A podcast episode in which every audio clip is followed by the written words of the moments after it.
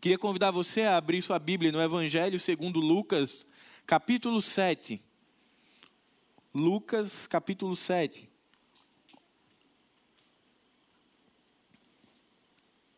Leremos do versículo 11 até o versículo 14. Lucas, capítulo 7, do verso 11 ao 14. O texto diz: Logo depois, Jesus foi a uma cidade chamada Naim, e com ele iam os seus discípulos e uma grande multidão. Ao se aproximar da porta da cidade, estava saindo o enterro do filho único de uma viúva, e uma grande multidão da cidade o acompanhava. Ao vê-la, o Senhor se, compadeceu dela e disse: Não chores. Depois aproximou-se e tocou no caixão, ou em algumas versões, tocou o esquife, e os que carregavam pararam. Jesus disse: Jovem, eu digo, levante-se. O jovem sentou-se e começou a conversar, e Jesus o entregou à sua mãe. Amém. Esse mês de abril nós vamos comemorar durante todo o mês ou celebrar a Páscoa. E falaremos, como foi passado na agenda da semana, sobre três filhos: o filho da viúva de Naim, a filha de Jairo e o filho de Deus. Entendendo a importância da ressurreição, da morte e da ressurreição de Jesus para a realidade da igreja cristã, trazendo de volta ao nosso coração ou reacendendo o nosso coração de que a nossa vida cristã, ela é vivida na perspectiva de que as coisas não se encerram com a morte física, de que as coisas não acabam quando o fôlego se vai, mas que pelo contrário, a vida verdadeira, a vida plena, ela começa à medida que a vida transitória, temporal e terrena se encerra. A Páscoa é uma oportunidade de relembrarmos que, por meio da entrega voluntária do Cordeiro Pascal, Jesus, que foi entregue voluntariamente por mim e por você, que recebeu sobre si o juízo de Deus sobre o pecado, que foi morto pelas nossas transgressões, mas que ressuscitou ao terceiro dia para nos dar vida e vida em abundância, e por isso nós estamos aqui nessa noite, nós e tantos outros espalhados pelo mundo, na condição de libertos do pecado. Pensar a Páscoa é também trazer ao nosso coração o escândalo da cruz. Um Deus santo, um Deus perfeito, que se entrega por mim e por nós, e isso é escandaloso. Um Deus que se compadece da nossa fragilidade e da nossa condição espiritual. E nós somos imerecidamente salvos e somos ressurretos com Cristo. Mas hoje nós vamos falar sobre uma experiência de ressuscitação. E talvez você pense, palavra estranha, esquisita. Na verdade, todos aqueles que voltaram a viver e que tornaram a morrer não foram ressurretos, eles foram ressuscitados. A ressurreição ela é uma condição de Cristo. Somente Ele, ao terceiro dia, volta a viver e não mais passará pela experiência da morte. Mas o filho da mulher de Naim e a filha de Jairo, eles passaram por ressuscitação, pois eles voltaram a viver e mais à frente eles vão tornar a morrer. Mas para nós, para mim e para você, nós passaremos, talvez não pela ressuscitação, mas certamente pela ressurreição que já nos foi dada em Cristo. E ainda que a morte física chegue, e de fato, um dia ela chegará, se assim Jesus não voltar antes para nos buscar, nós iremos gozar da realidade de uma vida eterna com Deus por meio da ressurreição de Jesus. Mas a Páscoa nos lembra que nós fomos libertos da eternidade, mas que nós não fomos libertos das aflições, das dores, das angústias e das tristezas desse mundo. Fato esse que hoje a igreja está em luto.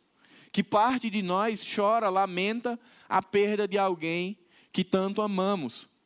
Fato esse que em outros momentos nós já vivemos dores, aflições, lutas pessoais. Porque a Páscoa não diz respeito a uma bolha de imunidade, mas diz respeito a ganharmos uma vida que é para além do aqui e do agora, uma vida que é eterna. Mas se vivemos e se sofremos nessa vida, temos ainda uma perspectiva de que em alguns momentos Cristo se compadece de nós e nos poupa de algumas das aflições desta vida. E talvez você pergunte, pastor, mas por que, que, ele, por que, que ele livra de algumas aflições e de outras não? Ou talvez você vá um pouco mais longe e diga, mas por que, que ele me livrou, mas não livrou o meu vizinho? E aí eu lhe digo, eu não sei. Vai ser uma das perguntas para a gente anotar e perguntar ao Criador quando estivermos na frente dele. Algumas coisas nós não entenderemos aqui e agora. E uma delas é essa: por que, que essa aflição o Senhor interveio e me poupou e por que essa não? A gente não consegue explicar isso, mas nós podemos entender que há momentos em que a graça, a misericórdia, o amor e a compaixão de Jesus abundam em nossas vidas e nos livram de algumas aflições. E é isso que acontece no texto de Lucas, capítulo 7 uma mulher viúva de Naim, que é um exemplo extraordinário de compaixão, de graça e amor de Jesus, derramada exponencialmente sobre a vida dela. Uma mulher sofrida, sem esperança, esquecida, que seria invisível e solitária.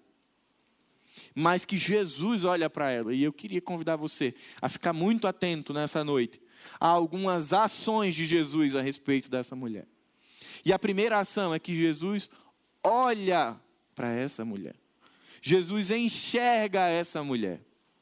Mesmo no meio de tanta coisa que estava acontecendo, uma mulher que não tinha um marido, uma mulher que tinha perdido seu filho, possivelmente de 17 anos, ele era muito jovem. Jesus a observa. E como isso é importante para nós que muitas vezes vivemos num mundo extremamente barulhento, um mundo extremamente movimentado, onde parece que as nossas dores, que as nossas lágrimas não são percebidas. E de fato, em alguns momentos não são. Em alguns momentos a gente chora e ninguém percebe. Mas o texto de Lucas, ele traz a luz de que ainda que as pessoas que estão ao nosso lado não enxerguem a nossa dor, não enxerguem as nossas lágrimas e não enxerguem as nossas aflições, Deus as enxerga, Deus as recolhe e Deus as consola. O evangelho de Lucas é considerado por muitos o evangelho para os fracos, para os oprimidos, para os gentios, e apresenta a realidade do reino de Deus como ele é para nós. De pessoas humildes onde Jesus passou pela vida delas e transformou, de pessoas em desespero, em lamento, que Jesus encontrou e que transformou. E o texto fala sobre dois cortejos. Um cortejo, um, cortejo ou uma multidão que se formou logo após o momento que Jesus encerra o sermão do monte. Ele encerra o sermão da montanha, sai uma multidão, vai seguindo Jesus. E como todas as multidões, alguns para não dizer todos, tinham seus interesses. Alguns interessados em Jesus, outros interessados naquilo que Jesus podia dar. Libertação de uma aflição física, cura para uma doença, expulsar alguém que era afligido por demônios, mudança de uma realidade financeira. Todos esses estavam na multidão de Jesus que vinha em direção a Naim. Mas o texto fala de uma outra multidão, de um outro cortejo. Esse saía de Naim, porque na perspectiva do mundo judeu, um cadáver era impuro e, portanto, ele não poderia ser sepultado na cidade, ele precisava ser sepultado fora da cidade.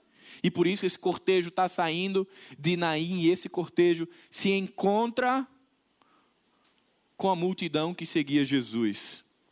Mas o mais interessante, meus irmãos, é que Jesus enxerga essa mulher sem que ela tenha feito absolutamente nada para ser enxergada.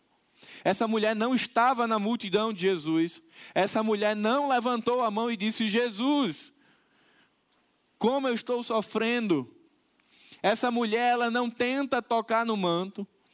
Essa mulher não vai até os discípulos para pedir socorro, ela não faz nada, ela está seguindo o cortejo para fazer ali o sepultamento do seu único filho, aquele que era o provedor e o protetor dela. A perda desse filho, somada à perda do marido, significava abandono. Não haveria mais ninguém para cuidar dessa mulher. Porque a realidade da viuvez no mundo antigo era que, não havendo a figura masculina, ela não teria sustento nem teria proteção, ela estaria à própria sorte. E ainda que a lei dissesse cuidemos das viúvas, não era isso que acontecia. Pelo contrário, muitas das viúvas caíam em desgraça, em miséria e eram levadas, inclusive, a prostituir-se. O cenário dessa mulher era muito ruim. E além do que ela via, poderia se tornar pior.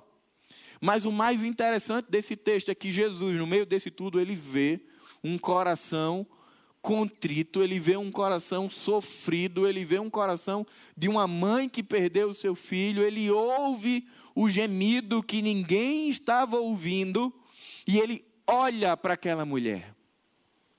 E isso é extraordinário, porque isso acontece o tempo inteiro nas Escrituras. Deus, ele olha para nós o tempo inteiro. Quantas vezes o povo israelita está sofrendo, como está descrito lá em Êxodo, e Deus olha para aquela realidade e ele decide, a partir da sua compaixão, intervir na história. Talvez eu e você estejamos sofrendo, lamentando, talvez publicamente, outros não, sofrendo mais contido onde talvez só você e Deus saiba, onde ninguém vê a lágrima que rola pela dor, pela frustração e pela decepção que você teve. Mas eu queria que você entendesse hoje que ainda que os seus pastores não vejam, que os seus líderes de célula não vejam, que a sua família não veja, o choro do discípulo de Jesus não passa despercebido diante do Pai. Todas as lágrimas que são derramadas pelos filhos de Deus são aparadas pelo Pai. Ainda que isso não signifique que sempre o milagre aconteça, mas o consolo, ele sempre vem. Aparentemente, esse encontro de dois cortejos pode parecer casual.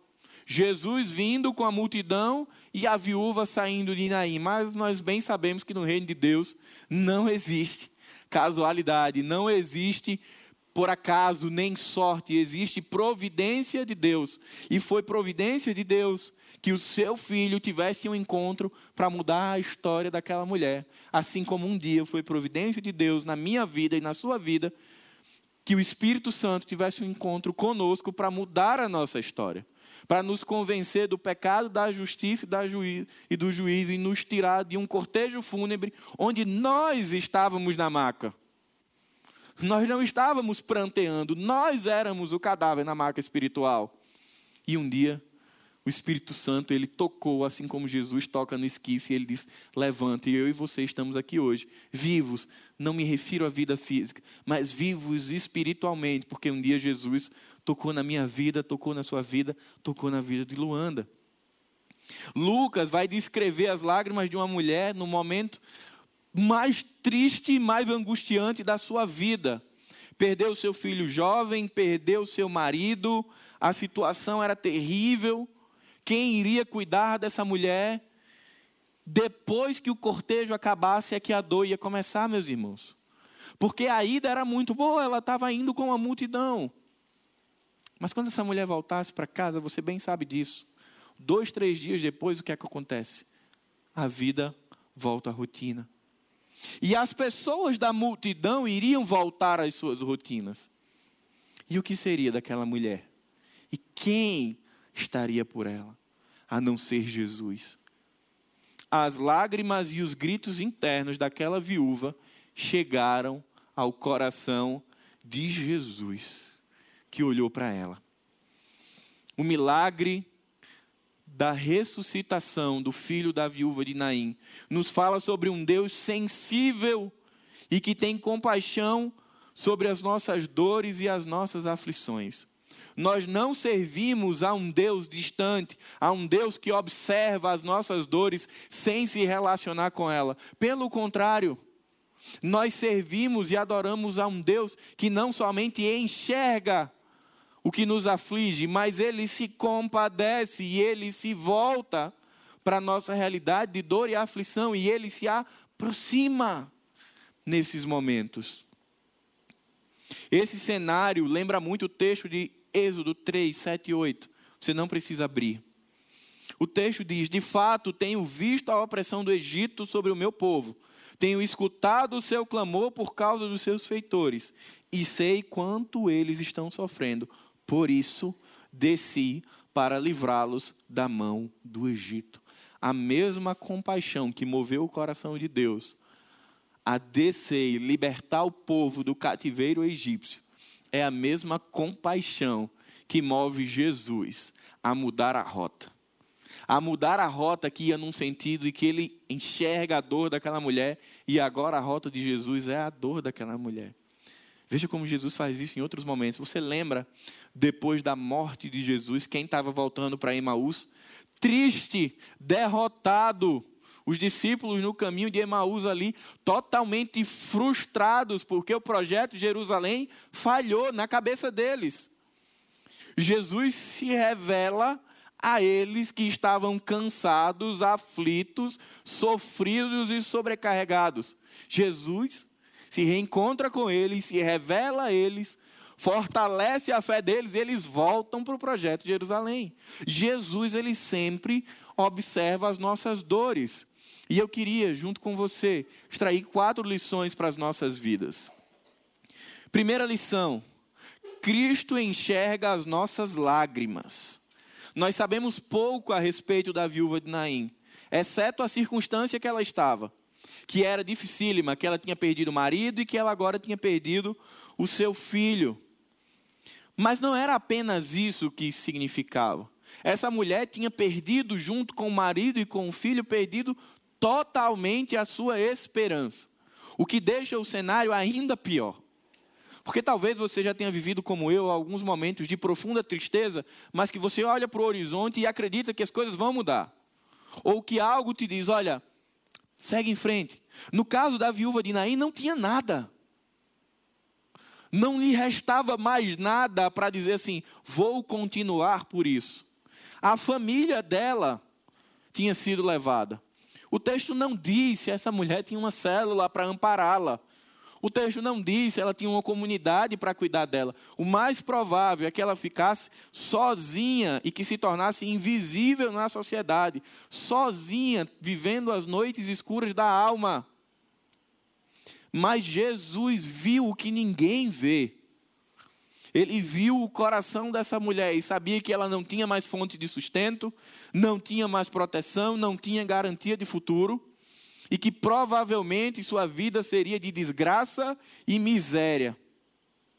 E aí é que Jesus entra em cena para transformar a história de vida dessa mulher. Quando nós olhamos para o texto, nós podemos pensar que essa é a história de um jovem promissor e produtivo que faleceu no auge da idade e de uma mulher que perdeu as esperanças de seu filho. Isso é só a parte inicial da história, não corresponde à verdade do texto. O que o texto nos ensina é a realidade de um Deus que intervém diante da dor. O texto não está tratando aqui sobre a morte de um jovem, nem tampouco sobre a realidade social de uma viúva. O texto está falando sobre um Deus que intervém no meio da dor.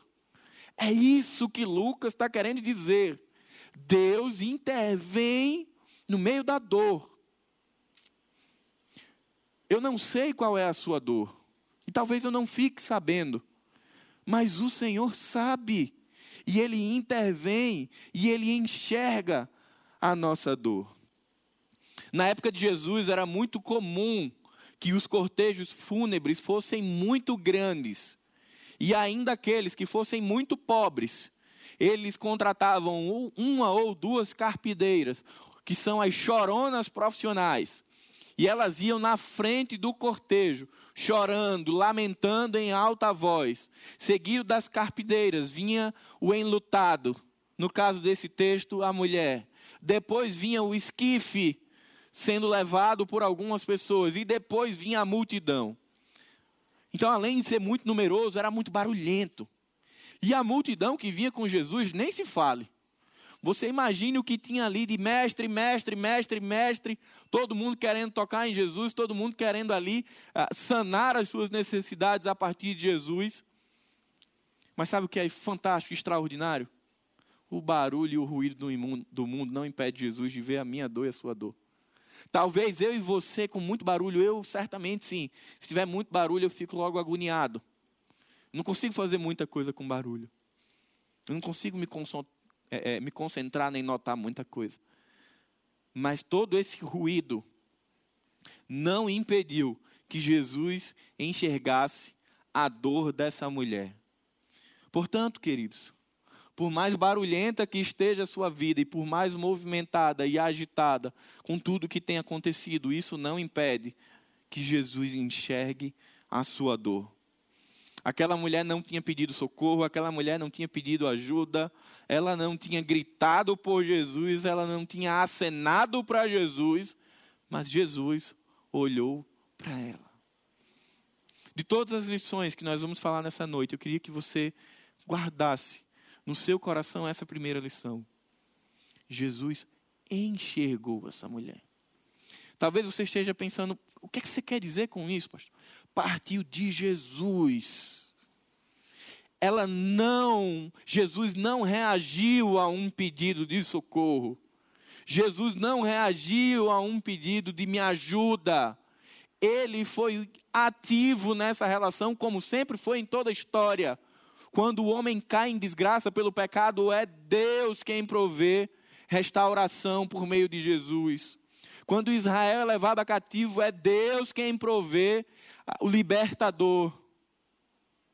Quando nós estamos cegos pelo pecado, é Deus que, por meio do Espírito Santo, se achega a nós. E agora, no mesmo contexto de uma mulher que está destruída, é Jesus quem vai até ela.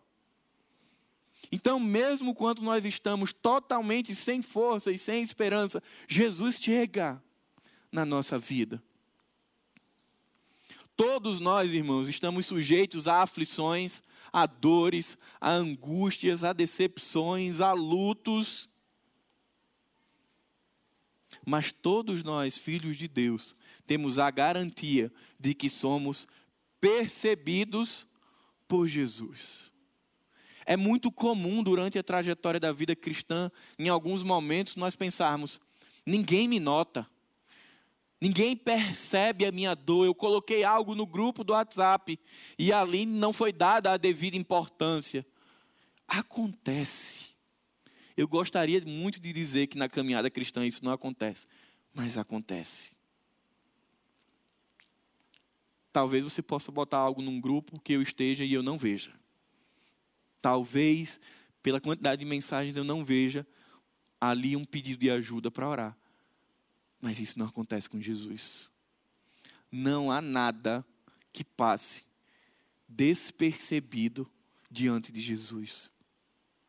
O choro do discípulo de Jesus jamais, em hipótese alguma, será escondido do Pai, e jamais vai ressoar no eco da solidão e da tristeza, pois o choro do discípulo de Jesus sempre encontra abrigo do Pai. Então, se você quer chorar, Chore. O choro não é ilegítimo para o cristão. A palavra de Deus diz que o choro pode durar uma noite, mas a alegria vem. E quando essa manhã não chega? Talvez você já tenha vivido algumas noites em que você está ali já dizendo: Senhor, tem algo errado, cadê amanhã? Já fazem dias semanas, meses que eu choro e amanhã não chega.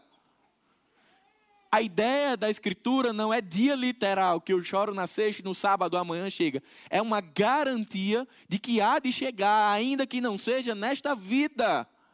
Mas essa alegria que vem pela manhã, ela chegará para nós.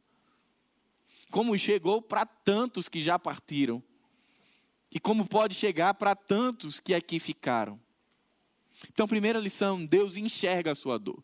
Deus não está alheio nem indiferente àquilo que aflige o seu coração. Ele é um Pai amoroso, bondoso que se importa. Segunda lição: Cristo tem compaixão de nós. Jesus, após enxergar as dores daquela mulher, se compadece dela. Jesus sabia exatamente a realidade duríssima que aguardava a vida daquela mulher e as consequências terríveis da viuvez no mundo antigo.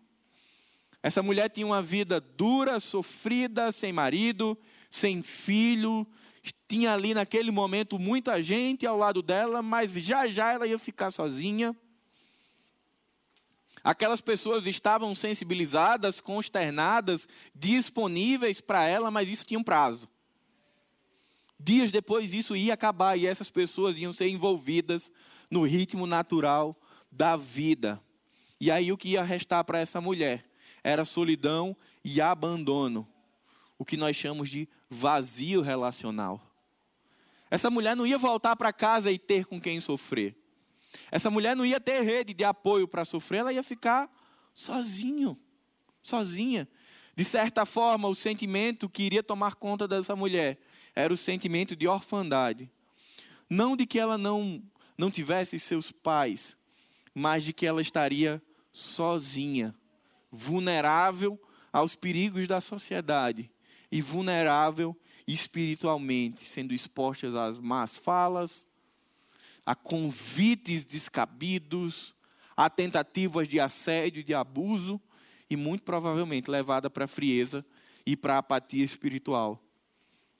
Porém, quando a gente volta o texto para os evangelhos, seja Mateus, Marcos, Lucas ou João, e percebemos que Jesus intervém, ele sempre intervém com um propósito. Os milagres de Jesus narrados nos evangelhos sinóticos, em alguns momentos eles são feitos por propósitos bem específicos, para revelar o poder e a glória do Pai diante daqueles que ali estavam. Ora, para autenticar a divindade de Jesus. Mas esse milagre em específico, ele é muito especial, porque o que motiva esse milagre não é a autenticação da divindade de Jesus e nem é diretamente revelar a glória do Pai. Óbvio que isso fazia parte, mas o principal motivo era compaixão. Você sabe realmente o que é compaixão? Será que eu sei o que é compaixão? Tanto no, tanto no grego quanto no hebraico, a ideia de compaixão é um movimento das entranhas que nos comove e que nos identifica com a dor do outro. Talvez você diga, opa, conheço isso daí, é empatia. Não. Hum, empatia não chega nem perto do que Jesus sentiu por essa mulher. O que a compaixão de Jesus fez por essa mulher foi relacionar o coração de Cristo com o coração dessa mulher, de maneira que ele sentiu a dor real e nos mínimos detalhes e particularidades que só ela conhecia e que isso o comoveu. Ele se compadeceu dessa mulher. Isso significa que ele escolheu sofrer com ela. E não que chegou até ele a dor e a partir daí ele foi sensibilizado. Não, ele olhou primeiramente e Cristo escolhe ter compaixão dela. E isso mexeu muito comigo porque até então eu via compaixão como uma resposta. Algo chega até mim e eu respondo em compaixão. Mas quando eu olho para Jesus e entendo o texto, não é a ideia real de compaixão, não é a ideia em sua inteireza. A ideia de compaixão é que é um comportamento, é uma atitude, é uma ação daquele que sente compaixão por aquele que sofre. E aí, quando a gente entende isso, a gente consegue compreender o quadro completo do porquê sempre Jesus vem até nós. Porque, movido de compaixão, graça, amor e misericórdia, ele toma uma atitude em relação a nós. E eu fiquei pensando: será que eu realmente sinto compaixão pelas pessoas que estão ao meu lado? Ou eu tenho uma reação aos que sofrem? Estou aqui e aí chega uma notícia, chega um pedido de socorro, eu digo: opa, alguém precisa de ajuda, agora eu vou ajudar. Se eu estava vivendo assim, por muito tempo eu vivia assim, não era compaixão ainda. A compaixão é eu vejo alguém sofrendo e antes que ela peça, antes que ela diga, ó, oh, me socorre, eu vou até ela. É um comportamento. A compaixão de Jesus por essa mulher é uma declaração sem limites de que Deus, em sua soberania e glória, envolve seu coração ao nosso no que diz respeito às nossas dores. Tim Keller vai dizer: a compaixão de Deus não é uma abstração, mas sim uma realidade, e ela se manifesta por meio das atitudes. Jesus enxerga essa mulher, Jesus se compadece dessa mulher, ele se relaciona, ele se conecta com a dor dessa mulher, e essa compaixão, ela é expressa em uma atitude. E eu queria convidar você para a terceira lição. Cristo consola as nossas dores. Você vai ver no texto que depois que Jesus a enxerga, se compadece, vê aquela mulher sofrendo intensamente, ele dirige a palavra a ela e diz assim: Mulher, não chores. E isso é extremamente difícil de entender a partir da perspectiva humana. Como chegar para alguém que sofre pela perda do filho e dizer: não chore? Jesus não estava querendo dizer para ela essa realidade que a religiosidade diz que crente tem que ser feliz o tempo inteiro e que crente não chore. Ó, oh, não chora não, porque lembra da cruz. Não, meu, a dor é para ser sentida. A dor é para ser experienciada. Jesus não estava falando de mascare a sua dor ou esconda a sua dor. O que Jesus estava vendo ali era algo que eu e você não podemos ver, era o por vir, Jesus já via o milagre da ressuscitação do filho da viúva, e a frase não chores era como quem dissesse: mulher, não chores, porque teu filho voltará a viver o motivo do teu pranto cessará. Era isso que Jesus estava querendo dizer para aquela mulher quando ele diz: Não chore. O motivo desse choro será retirado. Certamente que se eu tivesse lá, eu não teria entendido nada quando Jesus disse: Não chore. Mas nós temos a palavra e sabemos o desenrolar disso e entendemos exatamente o que Jesus quis dizer quando não chore. Queridos, é muito difícil entender exatamente esse ponto da palavra. Jesus diz a essa mulher: não chore, porque o filho dela seria ressuscitado. E como eu queria, quinta-feira, quando Marcelo me ligou de 7h15, ter ouvido: não chore. Ainda que eu não entendesse, mas que ele revelasse logo em seguida, dizendo: não chora o motivo do teu choro vai ser cessado. Mas não veio. E não veio para muitos que estão aqui, quando também receberam essa notícia. E o que fazer quando Deus não nos diz, não chore?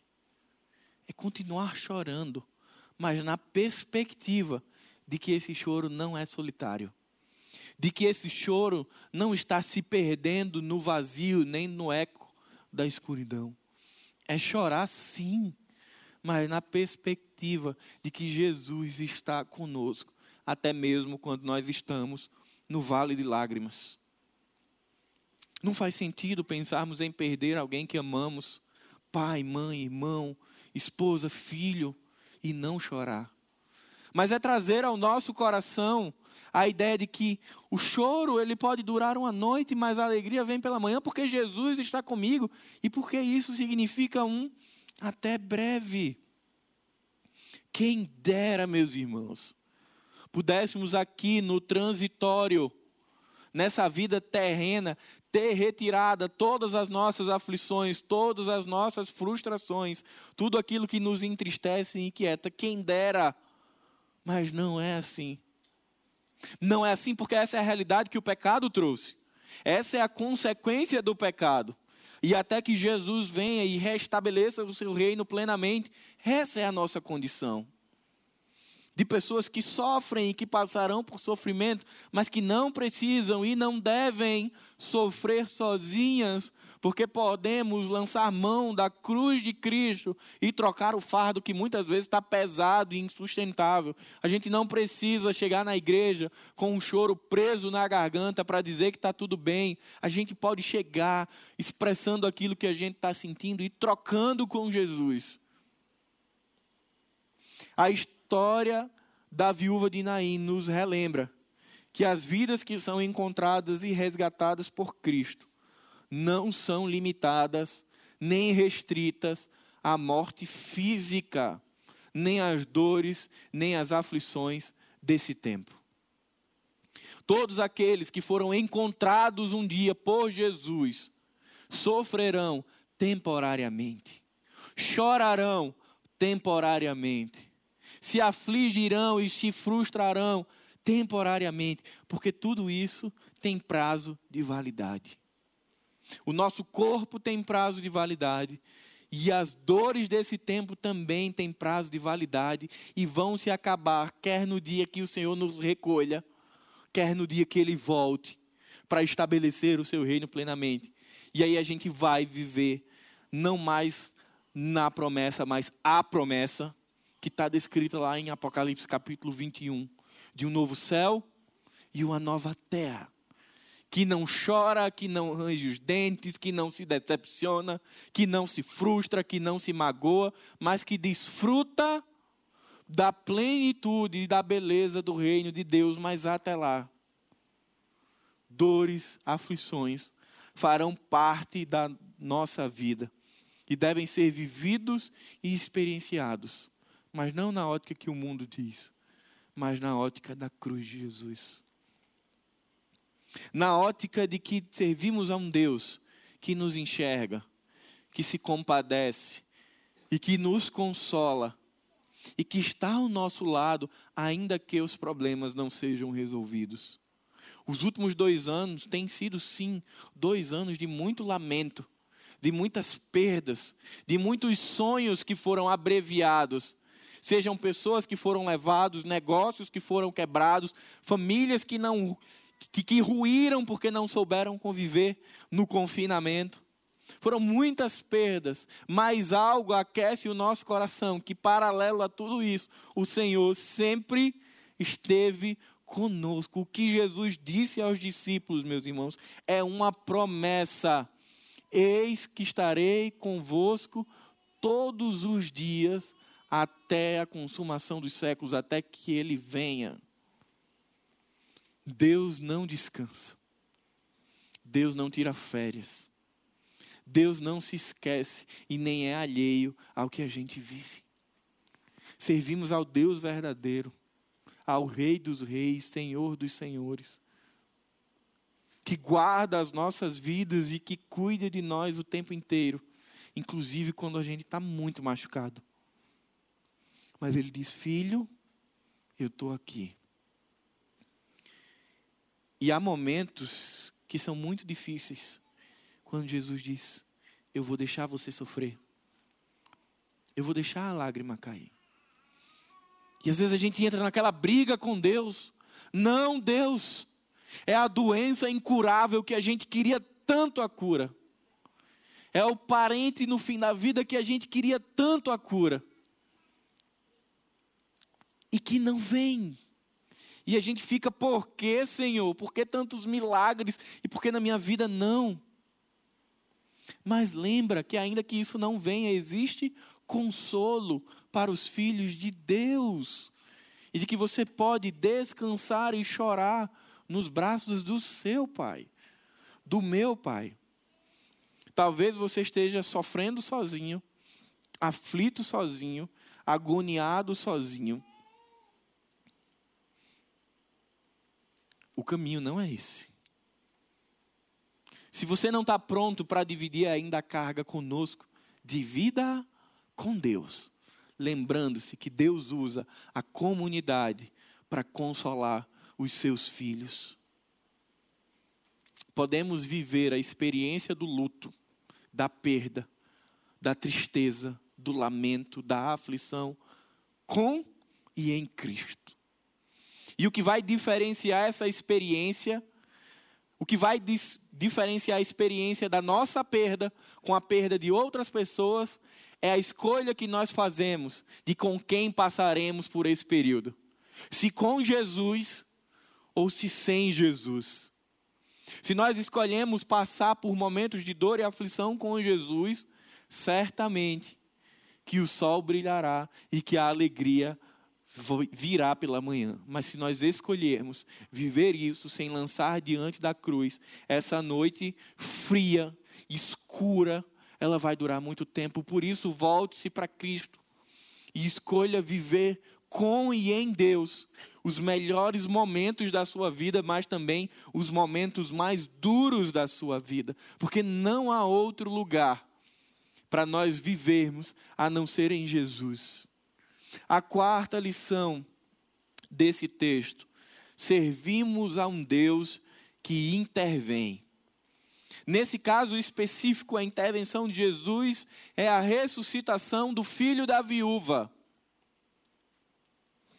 Jesus se aproxima e toca aquela maca.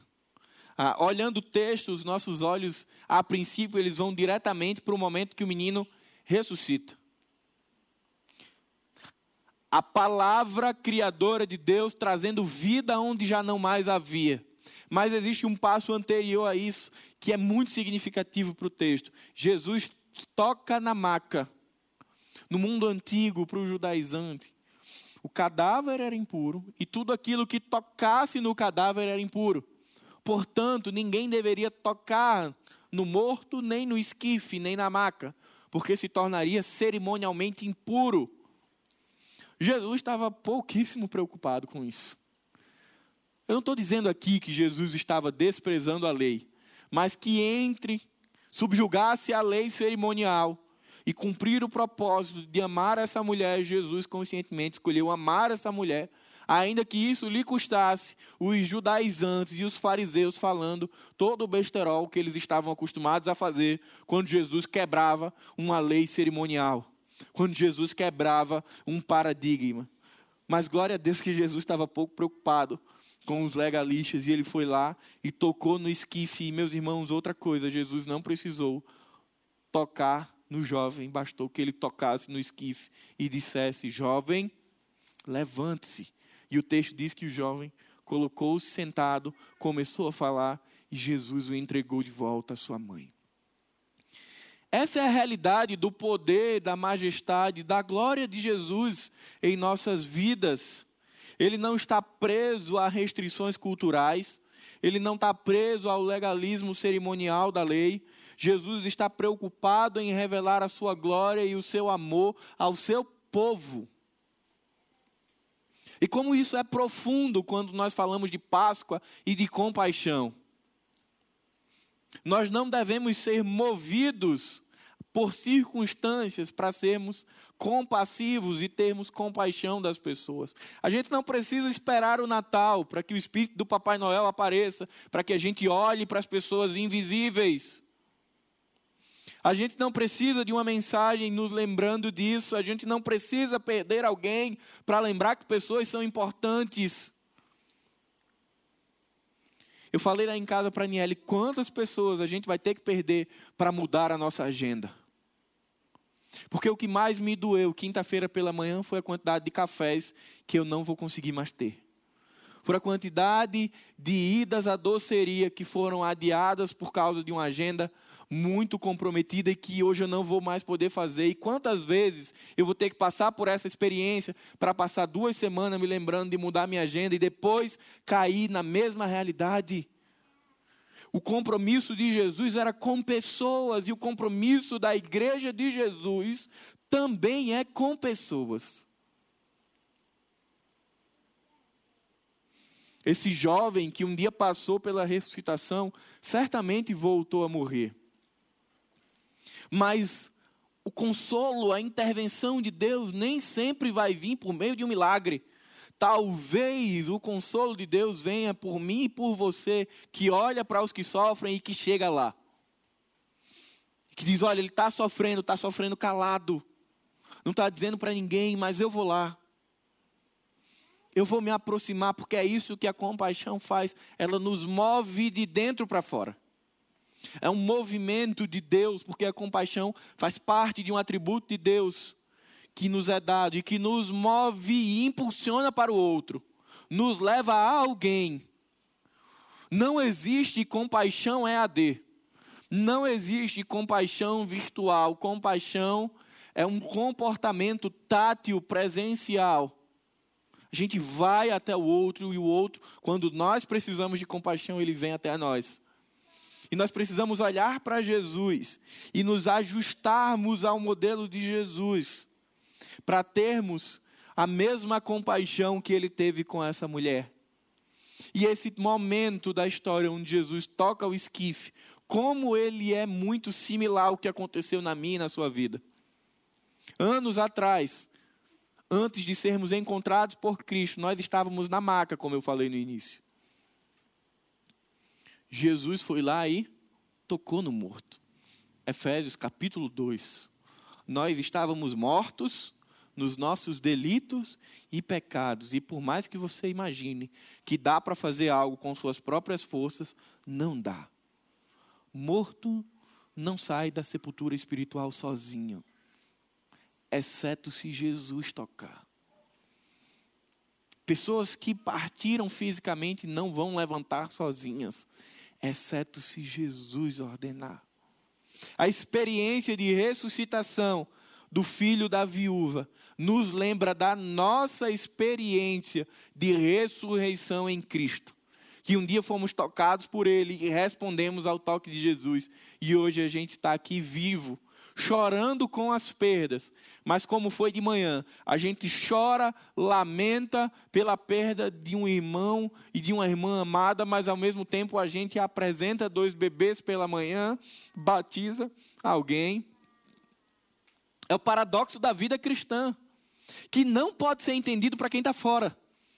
Viver isso para quem está fora do Evangelho é loucura. Como que você chora a perda de alguém e agora você apresenta e se alegra bebês? Isso é loucura, porque é o paradigma do Evangelho. E só entende quem está nele, porque a gente está dizendo: sejam bem-vindos, pequeninos, e até logo, Lu. E a gente vive tudo isso e é possível em Jesus e a partir de Jesus. Se não fosse em Jesus, isso não faria nenhum sentido para a vida. Porque fora de Jesus as coisas são particionadas. Você sofre, aí você vai para o psicólogo, você trata a sua dor, e aí depois você é reinserido na vida normal, porque agora você pode celebrar e festejar. Na vida cristã é uma loucura mas é uma loucura que só quem vive pela fé entende. Você chora e você sorri, e você chora de novo e você sorri de novo, e foi isso que a célula mitose experimentou ontem à noite. Quando chorou e sorriu. Quando chorou pela ausência, mas sorriu pelas memórias. Quando chorou porque não pode mais ouvir tuas ordens, mas se alegrou relembrando os ensinamentos que foi deixado a cada um deles. Essa é a perspectiva da vida cristã. A gente vive nessa loucura, mas que é possível em Jesus. Eu queria que você saísse daqui hoje, lembrando que, por mais que algumas coisas da nossa vida não tenham solução, por mais que sejamos visitados pela experiência da morte, pela experiência da decepção com pessoas, pela experiência de sonhos que não são que não foram realizados, nós podemos continuar seguindo em frente, porque ainda que estejamos chorando e pranteando, Jesus continua nos enxergando, Jesus continua nos consolando, Jesus continua se compadecendo de nós e Ele continua intervindo nas nossas vidas, ainda que não do jeito que nós gostaríamos, ainda que nem sempre do jeito que a gente pede e do jeito que a gente ora. Por fim, esse texto pode ser chamado o Deus que visita os homens. O que faz muito sentido quando você lê o verso 15 e 16. O povo diz: Hoje o Senhor nos visitou. E depois dessa experiência, o povo fica empolvoroso para falar de Jesus, por onde estavam. Porque eles tiveram a experiência de ver que foram notados por Jesus, que ele se compadeceu deles, consolou e interviu. E essa história corre de volta para Jerusalém. Queridos, Jesus não faz distinção nenhuma entre os que sofrem. Pouco importa para Jesus se o que sofre é rico ou pobre. Pouco sofre para Jesus se é alguém proeminente na sociedade ou se é alguém que vive no anonimato. Pouco importa para Jesus se é alto, baixo, branco, negro. Jesus olha para pessoas. E glória a Deus, porque um dia ele olhou para pessoas como nós. Nos viu, se compadeceu da nossa realidade de condenação eterna, mandou o Espírito Santo para nos consolar e nos resgatar, interviu na nossa vida. Ricardo Barbosa, no livro O Caminho do Coração, ele diz: Eu oro para que Deus abra os nossos olhos e nos permita ver os tesouros escondidos nos sofrimentos que o mundo quer evitar. Ricardo Barbosa levou muita régua da maturidade espiritual. Pedir que Deus nos permita ver a beleza de sofrer. Pedir que Deus nos permita ver os benefícios do sofrimento cristão. E talvez você pergunte quais são. É você ter a possibilidade de olhar de lado e perceber Jesus aqui bem pertinho. É a possibilidade de você estar vivendo o dia mais nublado da sua vida mas de você olhar para frente e ver o sol da justiça brilhando como nunca.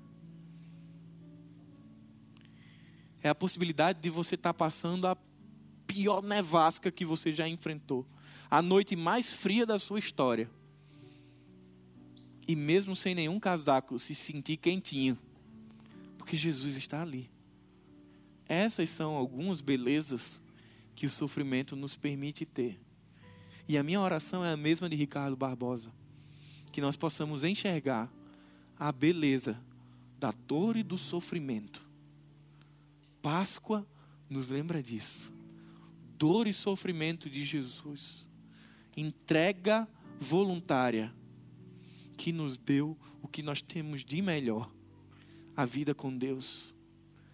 Sofrer nos faz ressignificar e atribuir maior valor àquilo que Deus já nos deu. Faz dizer como é importante poder acordar e ter algumas pessoas ao nosso lado. E como Pedro falou, que bom que tivemos 34 anos com Luanda. Que bom que temos algum tempo entre nós. Que bom que depois daqui tem uma vida eterna com Deus. E que a gente vai chegar lá e vai conversar, e vai sorrir, e vai brincar, e vai louvar ao Senhor. Que bom que um dia a Páscoa chegou e a história que tinha um ponto final botou-se uma vírgula debaixo e disse: Espera aí, morte. A história continua. Mitose, não pense que a história acabou. Não pense que quinta-feira foi um ponto final. Foi um ponto e uma vírgula. E dentro das coisas de Deus, a gente tem uma célula chamada ponto e vírgula. É das coisas que Deus brinca com a gente. Para nos lembrar que, olha, já já estaremos juntos de novo. E não é só para mitose, é para todos nós. Com todas as perdas que já tivemos. Para aqueles que foram encontrados em Jesus, já já. Por isso que a gente canta Maranata, ora vem, Senhor Jesus. Eu queria convidar você a ficar de pé.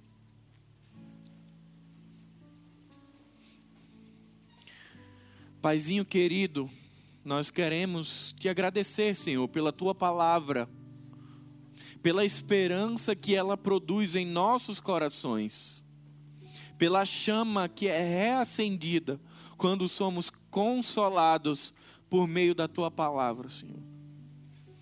São dias de lágrimas, são dias de choro, mas um choro que tem prazo, um choro que tem dia para acabar, porque Maranata a hora vem, Senhor Jesus, porque vai ter o dia que não vai ter mais vista embaçada pelo pecado, que não vai ter mais as aguras deste mundo nos impedindo de ver a Jesus, porque vai ter um momento em que nós estaremos na eternidade juntos como Igreja Santa de Jesus, louvando e engrandecendo o teu nome. Mas até lá, Pai, continua conosco, nos aquecendo na noite fria, cuidando de nós e sendo socorro bem presente na angústia. Porque, Pai, sem Ti nós não conseguimos. Que o amor de Deus, o Pai, que a graça de Jesus e que as consolações do Espírito Santo estejam com cada um de nós, hoje e para sempre. Amém. Se você nos visita hoje pela primeira vez, nós preparamos um momento muito especial para você, logo ao sair do culto, do templo. Do seu lado esquerdo tem um, um local que você vai ser recepcionado e levar uma lembrancinha com muito amor da nossa igreja. Então, se você nos visita hoje, não deixe de ir para esse momento de recepção e de carinho.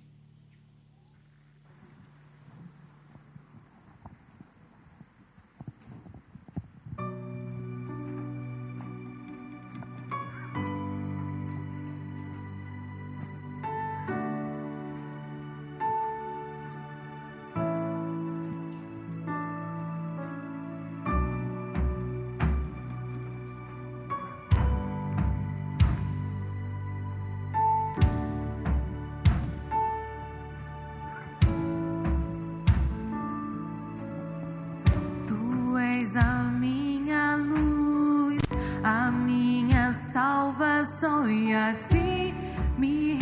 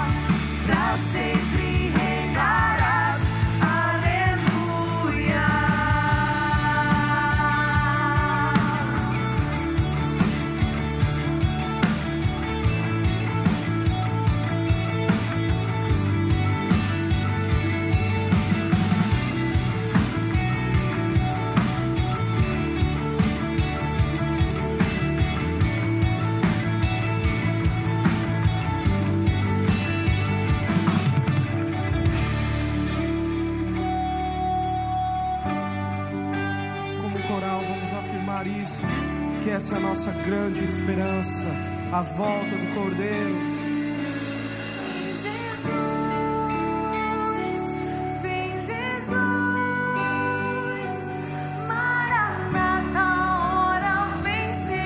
grande dia seremos um. Vem Jesus, vem Jesus, Maranata, hora vem. Se você pode, cante isso mais forte. Jesus.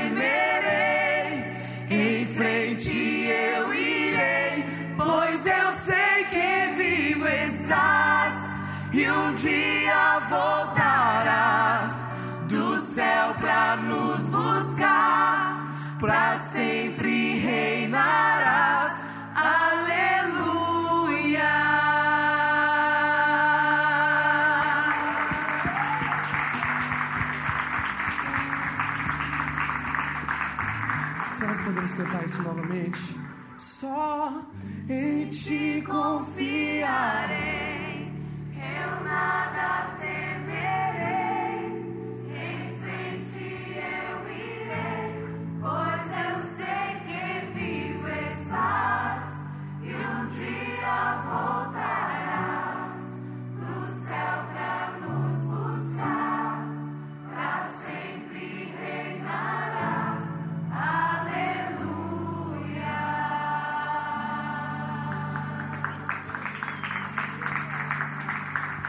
essa esperança possa conduzir a nossa semana, todo o nosso coração, em nome de Jesus. Deus te abençoe.